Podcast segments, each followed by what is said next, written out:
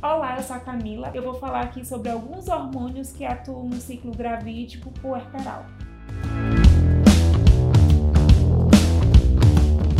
O parto é uma verdadeira dança dos hormônios. O primeiro hormônio que eu vou falar é talvez o que seja mais conhecido, que é a ocitocina. A ocitocina é o hormônio do amor liberada em situações de prazer como relações sexuais e na amamentação. Ela é produzida em impulsos pelo cérebro e que faz também com que as contrações ocorram em impulsos. A ocitocina também atua nas células do cérebro do bebê, deixando-o em um estado mais adormecido, que não permite que ele tenha um desconforto durante o trabalho de parto. Um outro hormônio é a melatonina, que é mais conhecido como hormônio do sono e do escuro, pois ele traz relaxamento. Para produzir mais melatonina, a mulher deve procurar ambientes com menos luminosidade artificial. O corpo cria mais receptores de ocitocina no útero, decorrente da produção de melatonina. Ou seja, a ocitocina e a melatonina são super parceiros.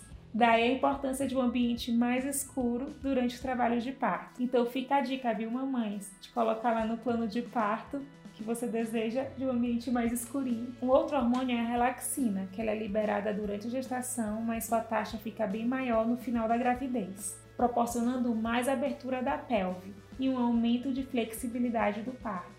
O próximo hormônio é a endorfina. A endorfina acompanha a taxa de ocitocina. Ao subir, faz com que a mulher suporte mais as contrações, atuando como um anestésico natural, que é até mais forte que a morfina, e le levando a euforia e a expansão da consciência, podendo proporcionar até um orgasmo durante o parto.